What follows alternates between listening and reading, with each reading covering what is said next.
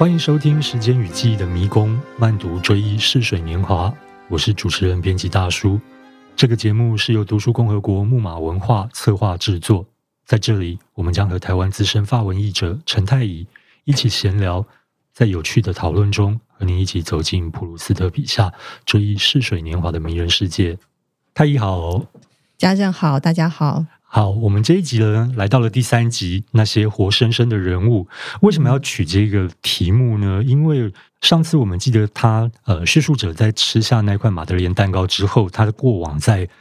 贡布雷的回忆就回来了。对，好，贡布雷呢是他小时候度假的地方，那里有他的亲人，嗯、所以这一集呢，我们要让大家知道说，普鲁斯特对于那些亲人的描写是用什么样的方式来进行，而且有趣的地方在哪里？嗯，我自己在读的时候呢，觉得普鲁斯特是一个随时都在观察人、在看人的一个。小说家或者说写作者，在法国那边呢，有做过一个统计，就是说在整部小说里头，关于视觉相关的词汇，不管是名词、动词之类的，出现的次数多达九千次。那像看、嗯、voir、嗯、这个字呢，就有四千三百零六次；嗯、眼睛呢，一千一百九十四次。嗯、另外一个 regarder 看注视。七百一十三字，所以是一个非常非常多的关于用眼睛来记录这些他看到的东西的一个小说家。那我觉得有趣的地方在于，有的时候呢，他是用一个小朋友的目光从旁观察，嗯，他观察他的家人和亲人的那些行为言谈。那有的时候呢，他又化身为一个全知者，从一个全知者的目光呢去观察斯万。观察奥黛特，还有观察斯万周遭的所有朋友。那这个看的动作呢，我自己在读的时候发现，他往往又会回流到这个观察者或者说这个叙述者内心的一些想法、看法，他的内心的思考还有意识的流动。我先说一下我自己很喜欢的一个场景哦，它是。叙述者有一天呢，他看到了一个凡特伊先生的一个小动作。那这个小动作事实上就带出了凡特伊先生这个内心的个性哦。嗯，我简单念一下。好，太乙，我们先问。凡特伊先生是谁？凡特伊先生，他是也也是一个住在贡布雷附近的一位老钢琴教师。嗯嗯，对。之后其他还有其他更重要的角色，但我们现在可以先知道，他是一个老先生，然后他的工作就是音乐老师。接下来要念的这段场景啊，是凡特伊先生有一次遇到了那个叙述者的父母。他就邀请他到他家去，在他们这个叙述者的父母来到他家之前呢，进门前那个爸爸妈妈说：“你可以先在屋子外面玩，不用进去，没关系。”那他就跑到了他们家屋子外面蹲着。嗯，然后因为他们家的地形比较特别哦，是特别在哪里？是一个非常适合偷看屋子里面发生什么事的地方。它就是有一点高度，然后那个高度呢，就会刚好。对着他们家房子三楼的一个窗，嗯、结果会离得很近，连望远镜都不用，可以直接偷看。是好，这一段的那个文字呢，普鲁斯特是这样写的：凡特伊先生本来大可满怀喜悦，但他的礼貌和善意过度扩张到了疑神疑鬼的地步，永远设身处地在为他人着想，担心对别人造成困扰。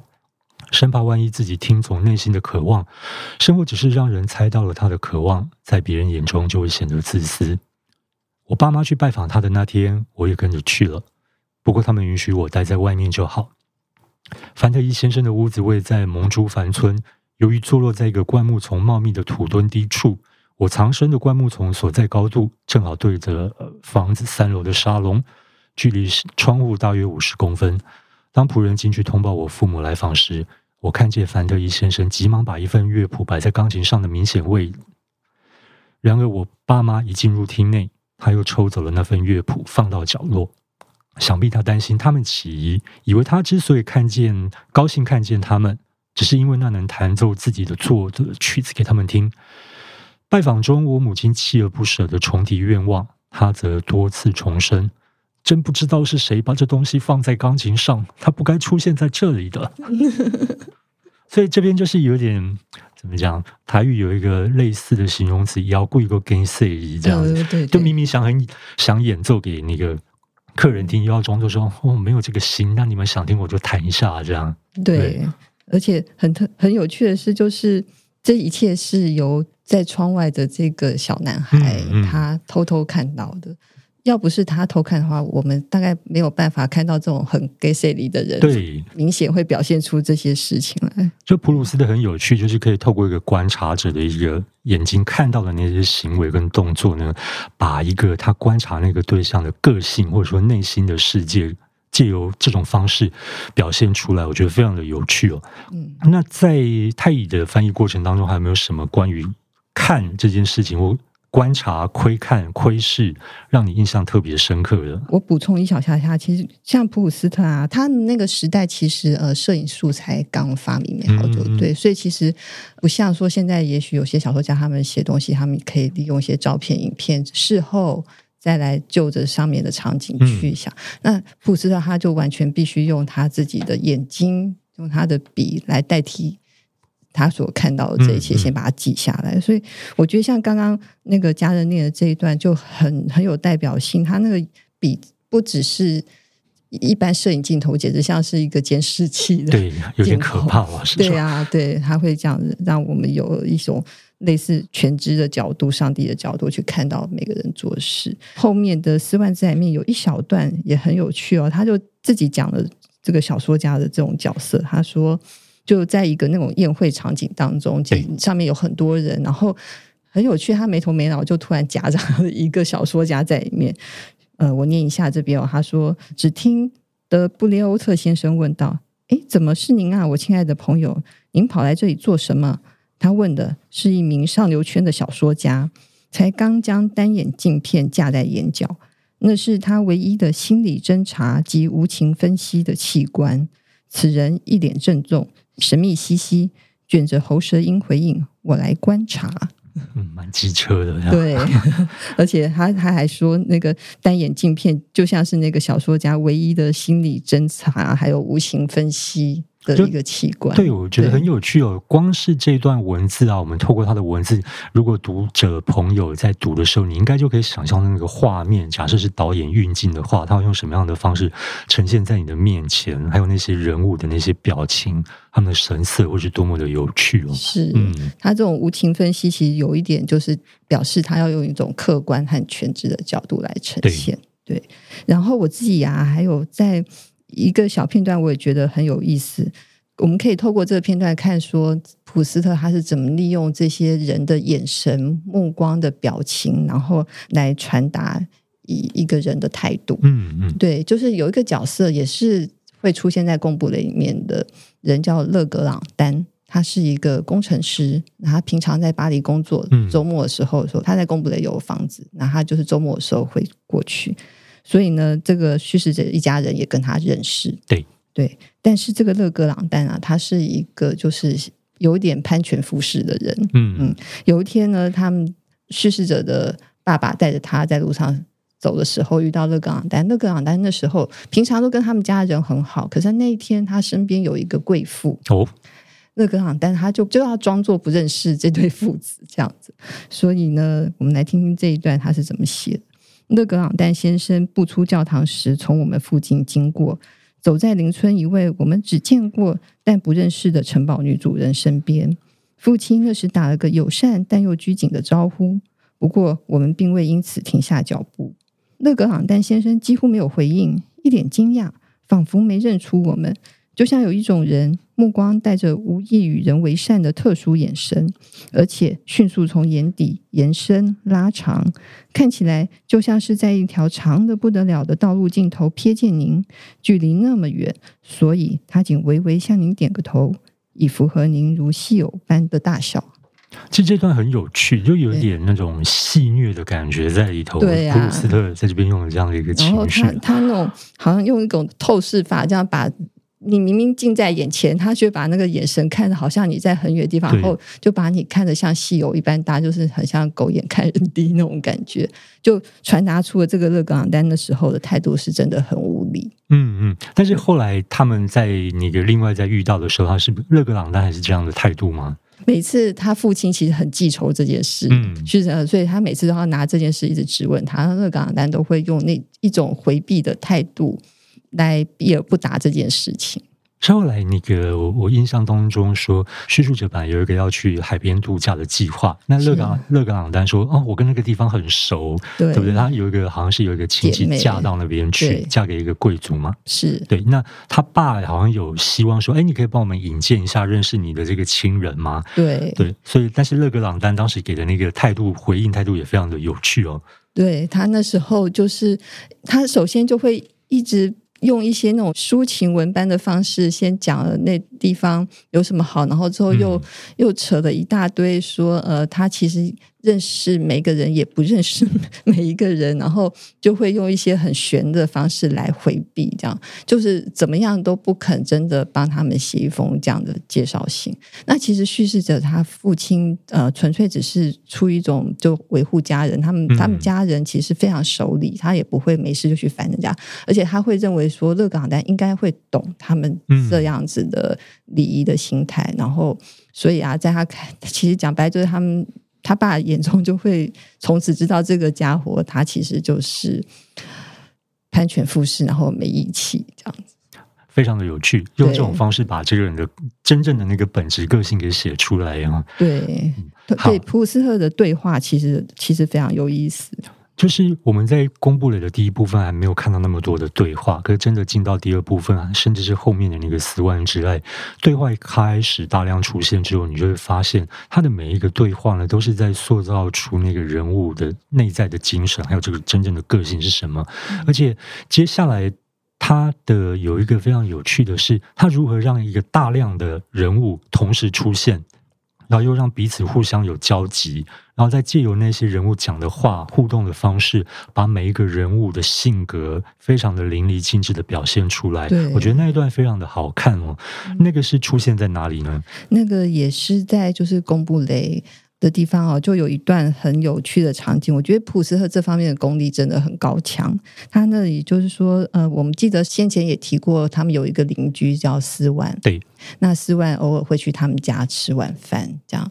可是他们这一家人呢，却不太晓得说，斯万原来他其实是在巴黎是个有有头有脸的人，嗯，而且其实认识非常多的上流，就上流社交圈的名流这样子。这一段呢，他就是说。呃，有一天啊，就是斯万也是要去他家吃晚饭，然后先前他就斯万非常的有礼貌啊，他就是要去的前一天，他就会先派人送一箱白酒到他家，而且是意大利白酒，有意大利白酒。为什么他是意大利白酒，而不是法国当地的酒？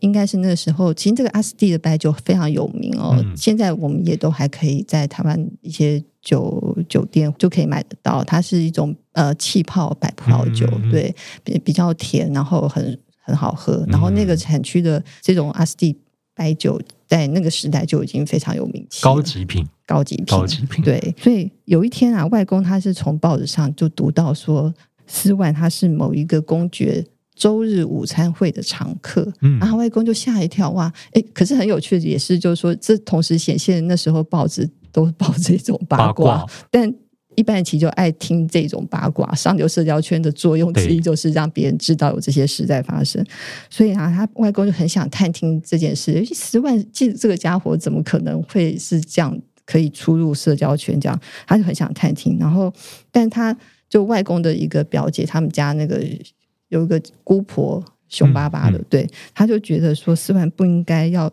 逾越他的社会阶级去交往上流界的人，嗯，对，因为斯万他其实不是这贵族，他是布尔乔亚，只是他家也非常富有。就是他们认识的斯万，或者说他们知道的斯万，跟外界认识或者知道的斯万，事实上是两个不同的形象。对对，因为斯万在他们家其实也不表现出他是一个这样子的很吃得开的人。对，他在他们，他其实是低调，没有错。总而言之呢，就是整整个场景就这样出来。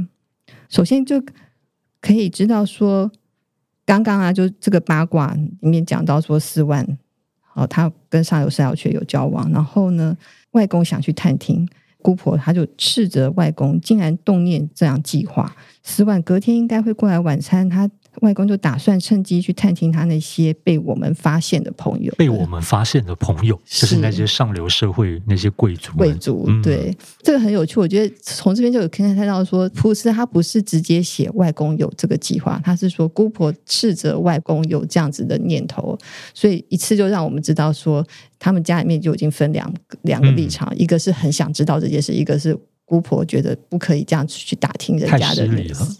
然后呢，他们家另外还有，他们家其实还住着，当然有外婆，还住着外婆的两个姐妹。嗯嗯嗯。然后他们也都会一起吃饭，也都认识斯万，所以普鲁斯特他就在这个场景里面把这些人的性格都透过他们的对话来呈现出来。所以像刚刚讲这个是报章的八卦，然后外婆的这两个姐妹却又是那种老处女型的，他们就会觉得说，呃，八卦这种事情是。不值得一提，他们只对那种具有美感啊，或是跟美德有关的事物啊，这种话题才会感兴趣。所以、嗯、非常的高级呢。嗯，他们就觉得八卦是一种调性轻浮的琐事，不值得一提之外，他们根本连听都不想听哦。很厉害的是，怎样可以避免听到？他们就直接人家在讲的时候，他就发呆，放空，放空，放空。对，所以常常在对话中，这两人他们就放空着，然后外公呢就会。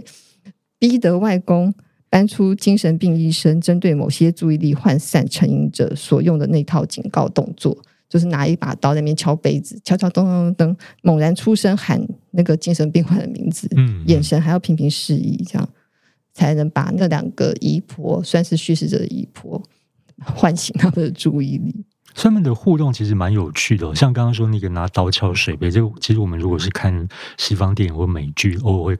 要大家注意，会锵锵锵。对，也会看到这样。呃、嗯，可是其实这种动作也算是，如果对一般人来讲，也其实也有点鲁莽，不觉得？对，对，也是有点鲁莽。而且外公敲的蛮大力的，是又多次。对。那普鲁斯特在这这个动作，他有没有什么特别的那个叙述？有，所以他其实后面还就再补刀一下说，说这种动作其实是精神病医生平常跟正常人相处的时候，也会转嫁到正常人身上。的暴裂手段，对，是职业病，而且可能这种职业病已经到了说精神病医生时期，看每个人都觉得他们都有点疯疯的。嗯，就像编辑有的时候下班看到路上的海报有错字，也会很想拿红笔把它圈起来。嗯，职业病。对，然后呢，斯万他送了这箱阿斯蒂白酒来，那当然就要感谢他。嗯，姑婆要感谢他，还有那个家人要感谢他，家人应该要感谢他。对，对，那姑婆很有趣，他可能就是那种倚老卖老的。长辈啊，他就经常觉得说，不把斯万当成个大人，他都当成小孩子在看。嗯、对，所以他对斯万的评论就总是都是有点那种不是很瞧得起他。即使哦，嗯、即使他在报纸上也看到了说，呃，《费加洛报》他看了一幅画，然后那个画旁边有标一作品的来源，然后说的是斯万的私人收藏。这种事也是会让他们吓一跳，居然有收藏名画，有收藏名画这样子，然后而且还上报，对，所以呢，姑婆就难得的会说啊，你们看见了吗？斯万竟然有登上《费加罗报》的那种殊荣，就说他他觉得他不值得，对不对？他没有那个资格，哎，怎么怎么出现在那边上？对啊，就都不肯好好讲话，一定会要带点酸味。嗯、不过法国人讲话是不是常常这样子？在泰语的往来经验里头，我觉得他们会讲话容易带点酸呢。其实他们某种程度会觉得这种是一种呃生活的乐趣吗？对，而且显示你这人有点聪明，嗯嗯嗯、对，讲话有机锋这样子。嗯、但你要看那个玩笑的程度，但他们会不会说一句话真的就直来直往，比较少，嗯、会委婉一点。对，如果是就是脑袋比较聪明灵活的人啊，他们就会呃委婉，或者是就是会。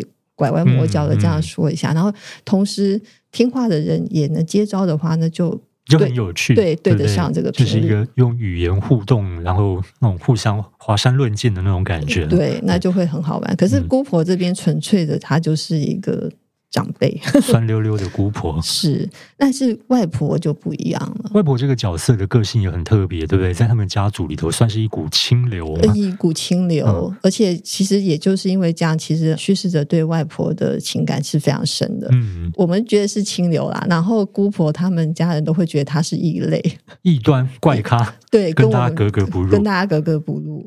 他就是那种有一句说一句，嗯，而且是想到什么就说什么。他即使在家里也常会被其他的人算是一种霸凌，可是他还是维持这个样子，就是他的正直。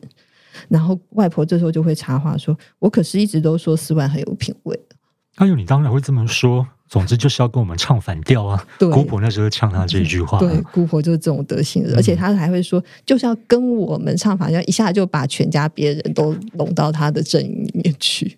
你看，透过这种小小的地方，我们就可以看到普鲁斯的在经营这些人物的互动，还有他们的个性是用什么样的方式来让大家去了解这些人到底他们有趣的地方在哪里。对，而且这些特色啊，在我们读共会的时候。感受到而且很强烈之后，他就会留下来了。因为这些特色以后都会跟着这些角色对在一起再出来，那我们接下来的阅读就会觉得越来越好玩。那我们刚刚讲到外婆，但是外婆还有两姐妹。也在那个地方，对啊，但是这两姐妹虽然是呃都是同一个父母，但她们个性是不是有很大的不同？还是说，哎，也都是另外一股清流？另外两个天然呆嘛，可以这样讲。对，他们基本上不像姑婆会这样故意去酸人家。铺、嗯、是这么写的：性情跟外婆一样高贵，可是才情却不然。哇哇！而且呢，他们不像外婆，就是有话直说啊，而且敢说这样子。反而啊，他们是那种。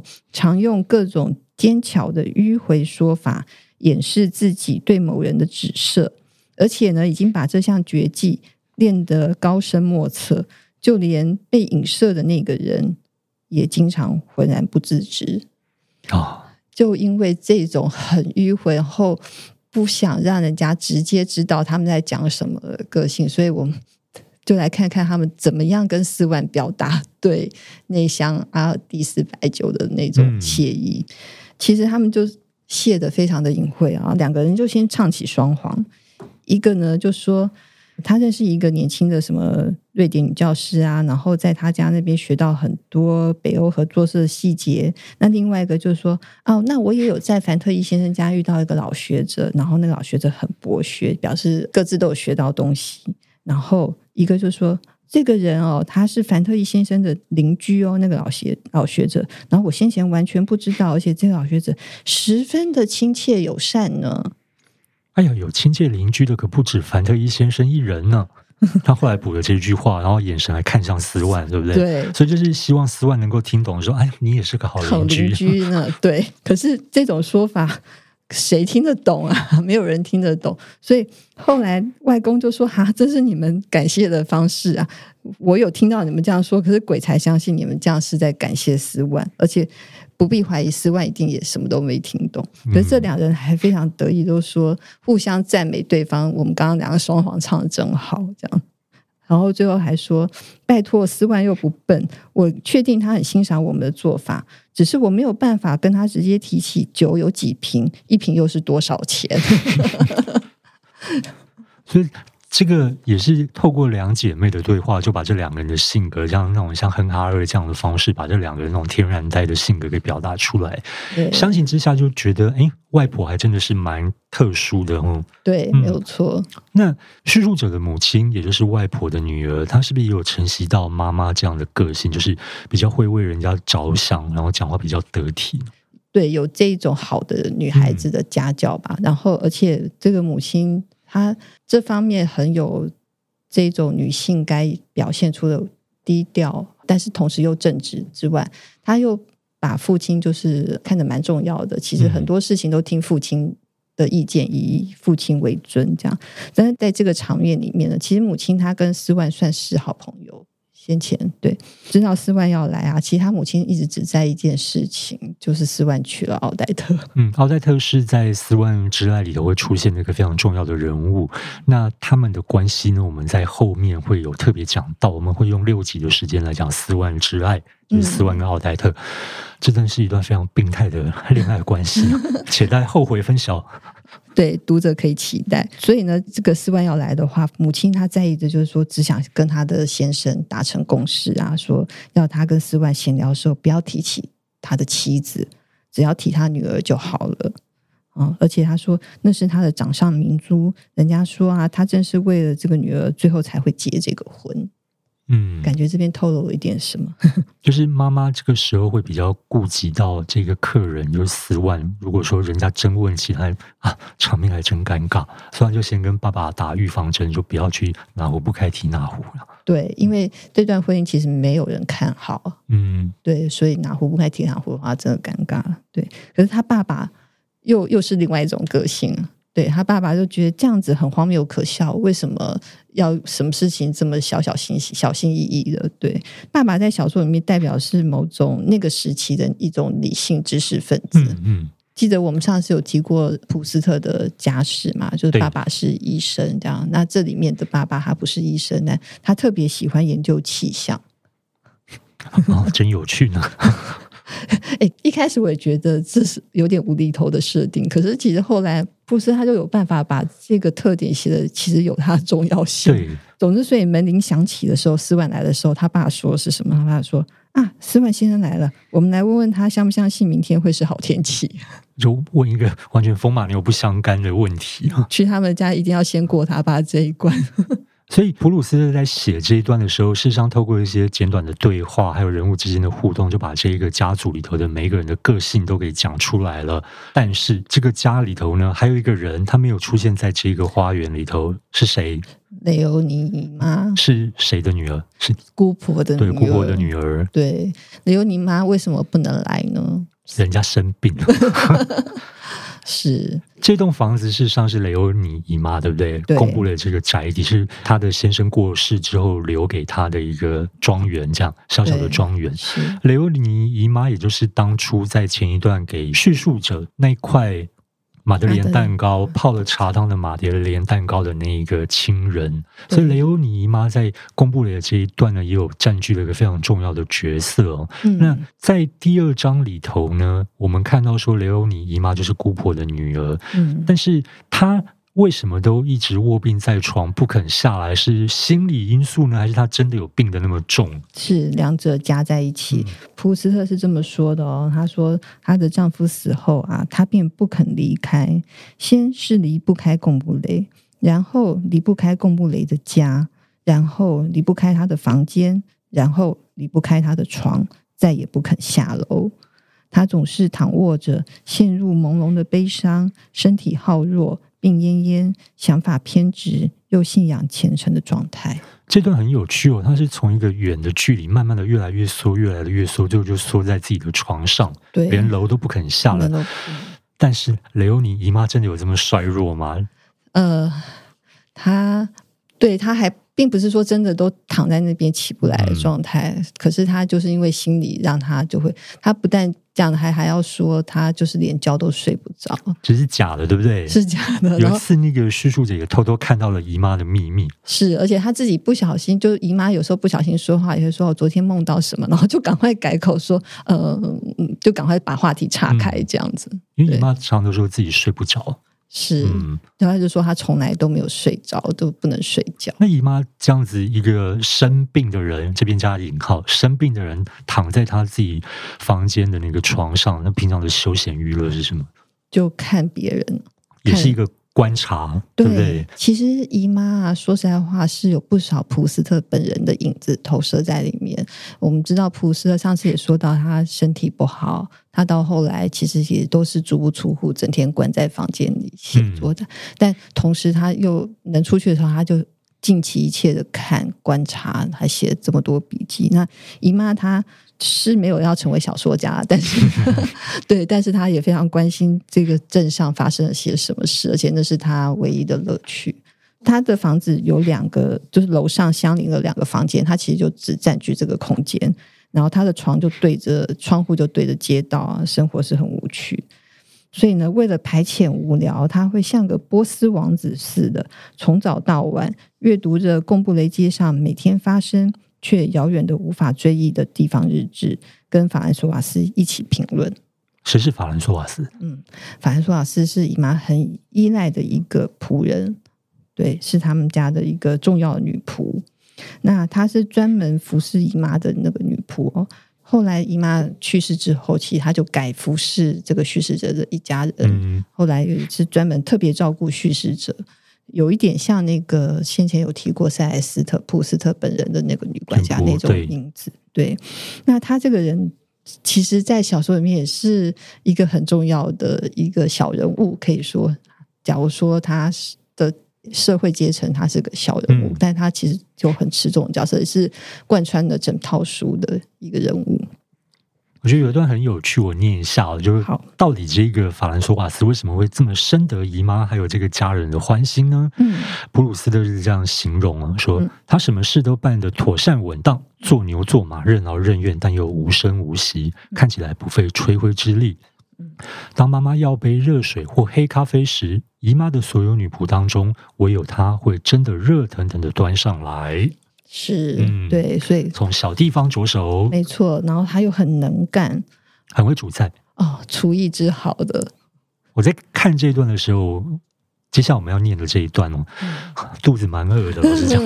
对啊，他的好到嗯，会让就是叙事者，比方说他烤鸡烤得很好，然后叙事者他会这样说，他会觉得那个香味是。法兰索瓦斯的某种美德散发出来的原味馨香，这样。你的美德带有烤鸡的香味啊！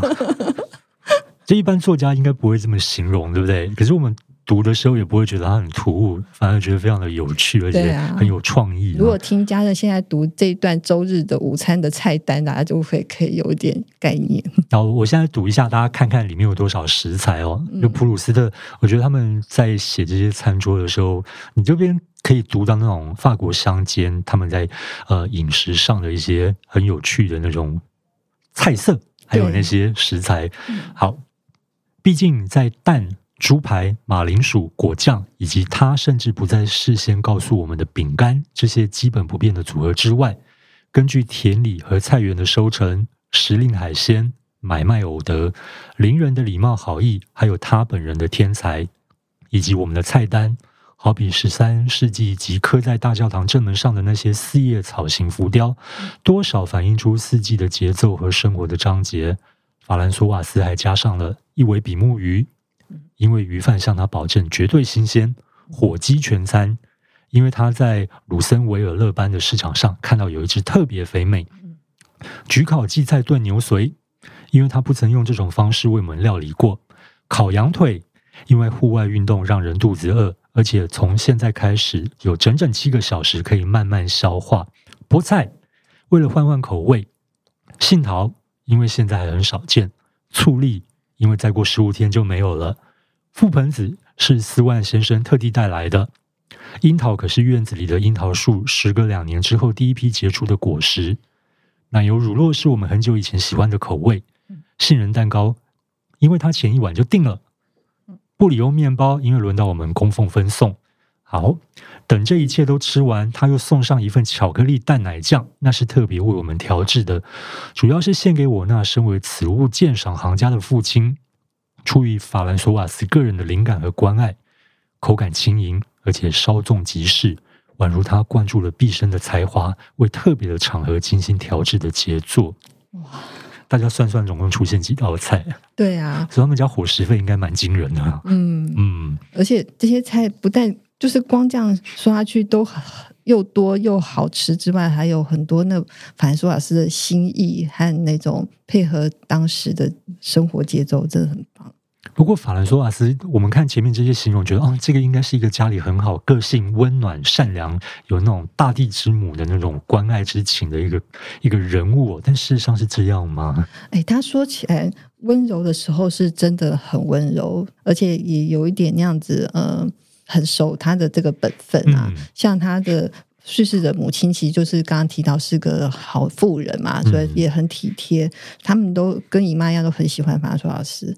母亲会体贴法兰索瓦斯的时候，反正他法兰索瓦斯还会害羞，他会说母亲好像比 X 光还厉害，这样可以看，看透了我的心。对，然后讲完之后就不见踪影，因为受人家的特意照顾而难为情。也许是因为不想让人家见到他掉泪。嗯，对。那妈妈是第一个给他这份温柔感受的人，让他觉得他的人生幸福，一个乡下妇女的忧伤，竟然也有其价值，成为除了他自己之外另一个人悲伤或呃喜悦的动机。对，嗯、可是啊，即使这么的好，但是他也有腹黑的一面，还蛮黑的，我觉得。呃，这个就像有一个很著名的芦笋事件哦。小说里头呢，我们会读到有一段，他叫厨房的女仆削芦笋，然后呢，叙述者写到说，他们那那一年去度假的时候，天天都有芦笋，因为姨妈后来也说，哎，每一餐都有芦笋，怕这些巴黎来的贵客们吃厌了。是，可是为什么有那么多芦笋？天天有？其实呢，就是因为这个厨房女仆啊，另外一个女仆。呃，是另外一个女仆嘛？对，另外一个对，另外一个女仆。总之，这个女仆削芦笋的女仆，她其实会被芦笋的气味引发那种过敏。哦、对，所以呢，他每天削，每天削，到后来，他也只好辞职了，因为就是法兰苏老师派他去做的工作，就是为了他给人家冲康就是了。对，让他自动离职，哦、也是蛮坏心眼的。因为为什么法兰苏老师会这样子？因为他很喜欢捍卫他的地盘，他就是在家里是有扮演着不可或缺的角色之余呢，他就是不让别的仆人长久的待在同一个人家里，而且他也不让其他的仆人去接近那个雷欧尼姨妈，对不对？对，茶餐啊都要他自己去送，对，他一定自己送，嗯、然后也算是一种巩固自己地位的好方法，是。所以他有这方面的心机嘛，然后其他中间还有一个小小，也有个竞争者，一物克一物，尤拉利，欸、这个尤拉利是谁？尤拉利其实呢是一个嗯。就是别家的女仆，但现在其实已经在某种退休状态。嗯，就是她每天每次做完礼拜啊，都会到姨妈家来跟她报告一下教堂里面发生了些什么事，也是八卦的那个传声筒一样。对啊，然后就很能满足姨妈对这个镇上每一个人的动态的这种想要知道他们动态的这种需求。嗯、对，所以雷欧尼妈每个每个礼拜天下午都会在等那个尤拉里过来。非常的依赖尤拉里这方面的服务，所以当然对法兰索瓦斯来说是某种程度的威胁。可是法兰索瓦斯他对主人啊是一个态度，嗯，是的确是忠心的，而且他甚至也不会真的去贪说主人的钱财这样子，然后还还会想说主人干嘛这么浪费？那主人如果把钱花在，比方说送送丝袜送别的呃夫人。就社会阶层比较高的，的人买礼物送他们啊，就把费用花在这些交际上面，他会觉得这是理所当然，没问题。可是他就是看不惯主人把钱给下人，给除了他之外的下人。嗯，这个心态还蛮微妙的。是，这时候他就会开始计较了，觉得主人对别的下人好像比对他还要大方，这样。尤拉利就是一个受害者，可是尤拉利也不是真的很。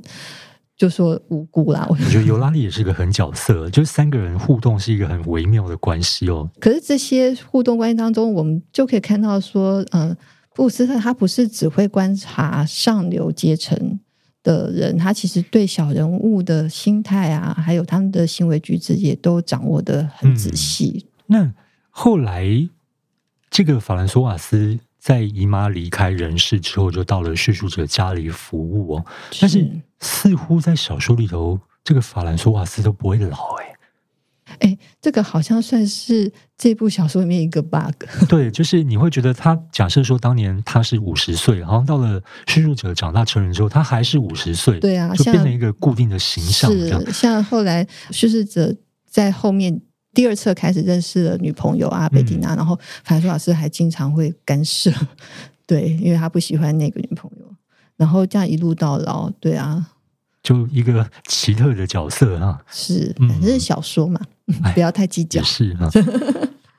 那反正苏老师跟姨妈的就正常互动，其实也也蛮有意思的。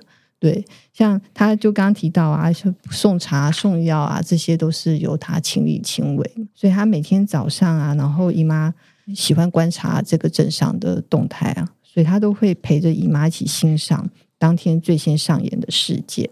嗯，有时候会出现一些好像有点神秘沉重的特质的事件，是因为那个跟平常不一样，所以姨妈就会等不及，反而说是自动上来。